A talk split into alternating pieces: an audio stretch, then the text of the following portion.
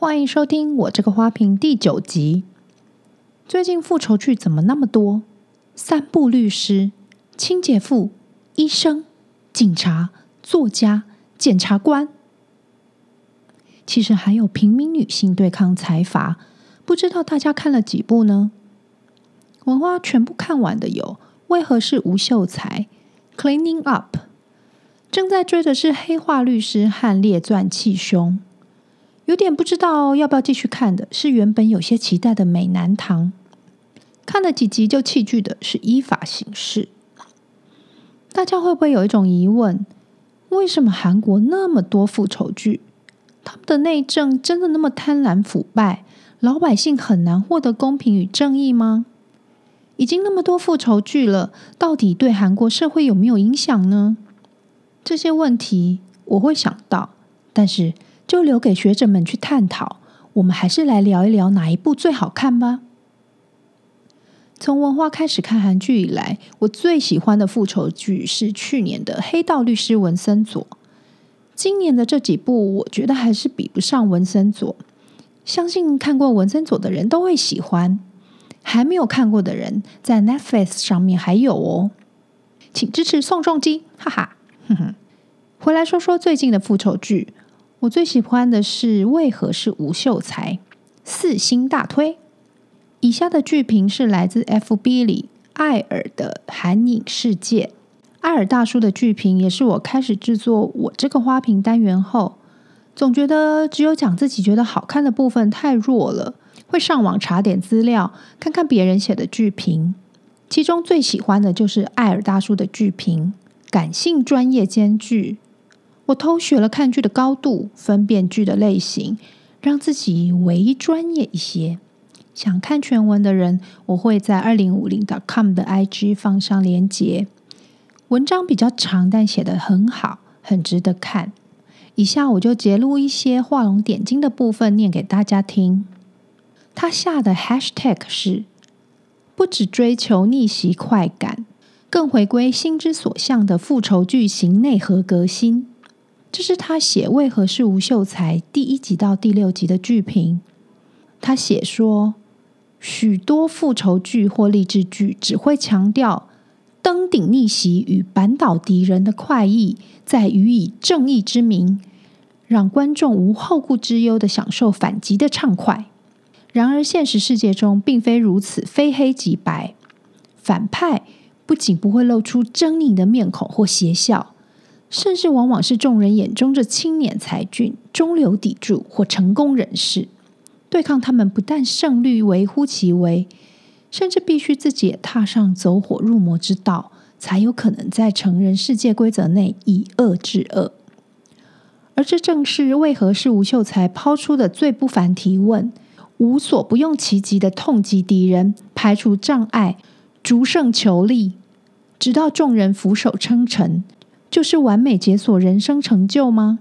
最新 on 档韩剧为何是吴秀才？表面看似又一部律政复仇戏码，与几乎类型重叠的本季新剧《依法行事》、《Insider》、夏娃的丑闻等同档捉对厮杀，卡司阵容与期待度在其中都不算特别突出的吴秀才，推出后却迅速登上本季新剧收视冠军。短短四集内就已破十趴，后续全文欢迎大家去看哦。为何是吴秀才？总共十六集，已经在 Friday 影音播完一阵子了。徐玄振的演技真的非常好，他的上一部戏是《你是我的春天》，完全就是两个人呢。他演的吴秀才从天真的出道律师，变成这查某真厉害的表情、演技都很好。几场与 TK 律师事务所会长许俊豪演的崔泰国的对手戏，看得非常的过瘾。两人势均力敌，充满想要威胁、压迫对方的能量，非常的棒。我也惊讶于编剧的狠劲，这是唯一一部以单一女性为主角的复仇剧，编剧就给他狠狠的踩下去，从感情的利用到亲情的失去。一度想要轻生的吴秀才，在师生恋男友的鼓励下，才重新站起来。联合各种内外资源和人脉，终于打倒会长、财阀和明代铁三角的势力。可是啊，只给四颗星，还少一颗星，是为什么呢？我必须说，完全是因为男主角黄寅烨的关系，但也不觉得全部是他自己演技还不够成熟。从演他少年角色的选角，其实就有问题。那个演员跟长大后的王颖烨比起来，看着比他还老，两个人也不像。每次看到都很疑惑，到底选角是怎么选的？再来是黄颖烨的造型，其实他的长相真的有种混血或异世界的感觉，偏偏让他的头发是金色中分直发，就更年轻又太独特，很不像这出戏的设定会出现的人物。演技的部分就算是中规中矩，第一次担任男主角的他，感觉没有把握好。尤其是他跟徐玄正演对手戏，还有谈恋爱的时候，被他的白皮肤加金发影响，我好像有点看不到他的眼神。两个人的 CP 感很弱，这个部分其实让这出戏少了一个重要的看点——师生恋。希望黄颖烨的下部戏可以选得更适合自己，演技也更加进步。再来是三位亲姐夫获得内线消息后，想要翻身，但不小心惹到大黑道的剧《Cleaning Up》，我给三颗星。之前有稍微介绍过，剧本是英剧改编。我是好奇英剧会怎么说中年妇女犯罪的故事来看这部剧的。整个剧的架构算是有完整啦，但是我特别不喜欢很像 MV 的部分。每次女主角伤心难过，就要停在那个场景搭配 OST，这种有点老掉牙。还有犯罪剧怎么会用这样子来处理呢？有种没有必要的感觉。其实我最不喜欢的部分是我不理解为什么多次主动或被迫参与内线交易获得不当利益的三位清洁妇，到最后都没有得到应有的法律制裁啊！其实看到最后四集，我都在等法律会。怎么抓到他们给予判决，竟然都没有？诶，真的很奇怪。就是这个奇怪，让我想介绍给大家看看这部戏，可以说是犯罪剧却没有处罚罪犯的特例。那有没有人看《美男堂》呢？真的是一部好像可以看，又好像可以不用看了的警察复仇剧。可以看的部分就是两位刑警用不同的方法，一个在体制外当假巫师。一个在体制内当太过坚持原则的正义刑警，他们追捕同一个犯人，算是有突破的设定。可是剧情的推进不够紧凑，体制外的追捕方式主要就是靠厉害的骇客妹妹，没有其他额外的心理战啊、厉害的推理之类的，就觉得每一次都一样，就很无趣。再加上偶尔想要搞笑，却很老梗，没有新意。如果有听众觉得好看，请跟我分享原因哦，我愿意继续看。目前安档的还有《列传气胸》，跟《黑化律师》一样带 Disney Plus。池胜一个人饰演两个双胞胎角色，一个是检察官，另外一个是有心理学背景的作家。两人在追查父亲被杀害的真凶。我最不满的部分是，怎么可以两个双胞胎的造型那么像？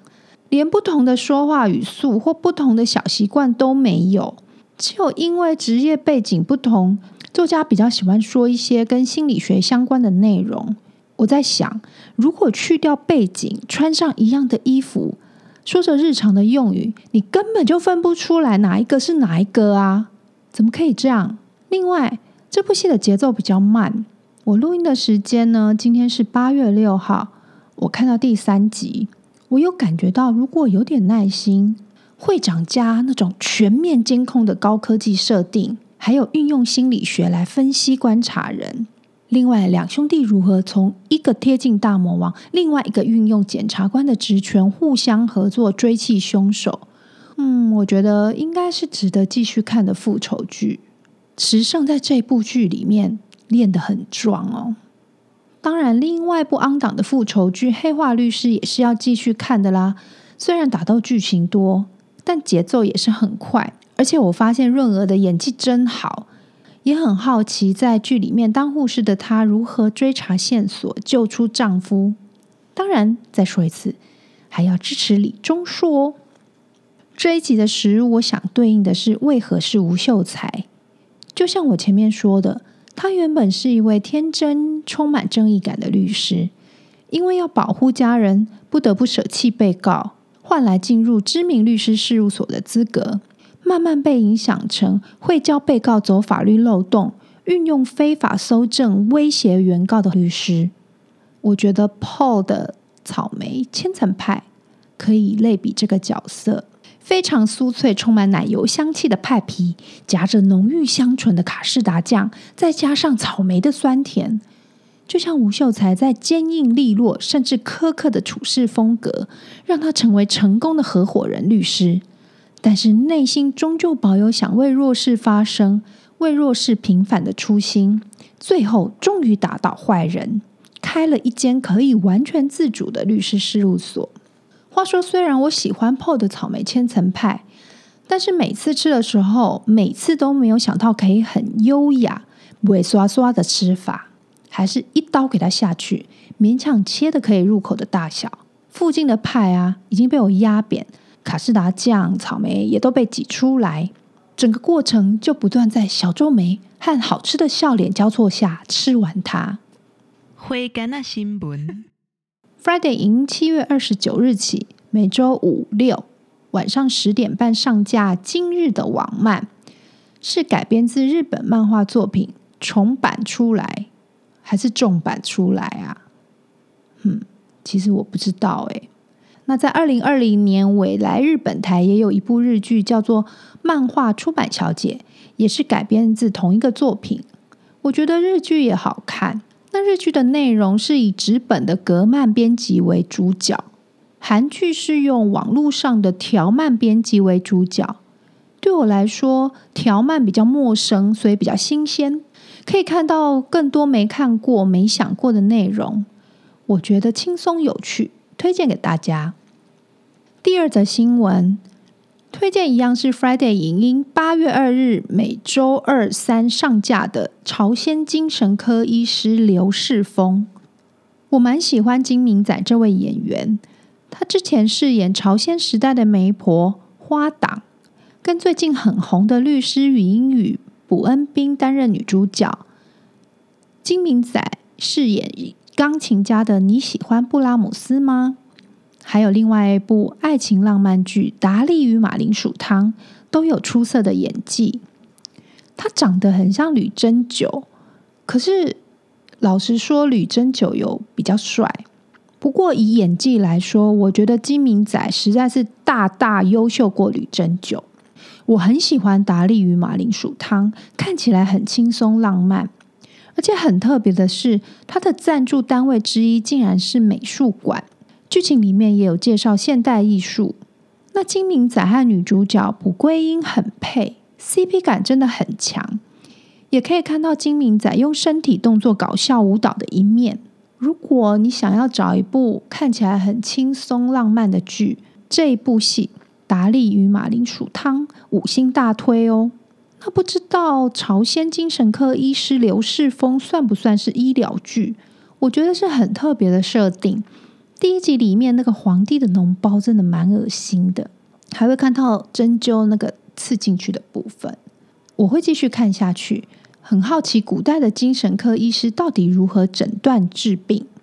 最后还要问一次大家，去看了《分手的决心》了吗？这一期播出的时候，我觉得应该还没有下片，真的很值得去电影院看哦，二刷也值得哦。那我这个花瓶，下次见喽，拜拜。我这个花瓶，我这个花瓶，我这个花瓶，我这个花瓶，我这个花瓶，花瓶，花瓶，花瓶，花瓶，花瓶。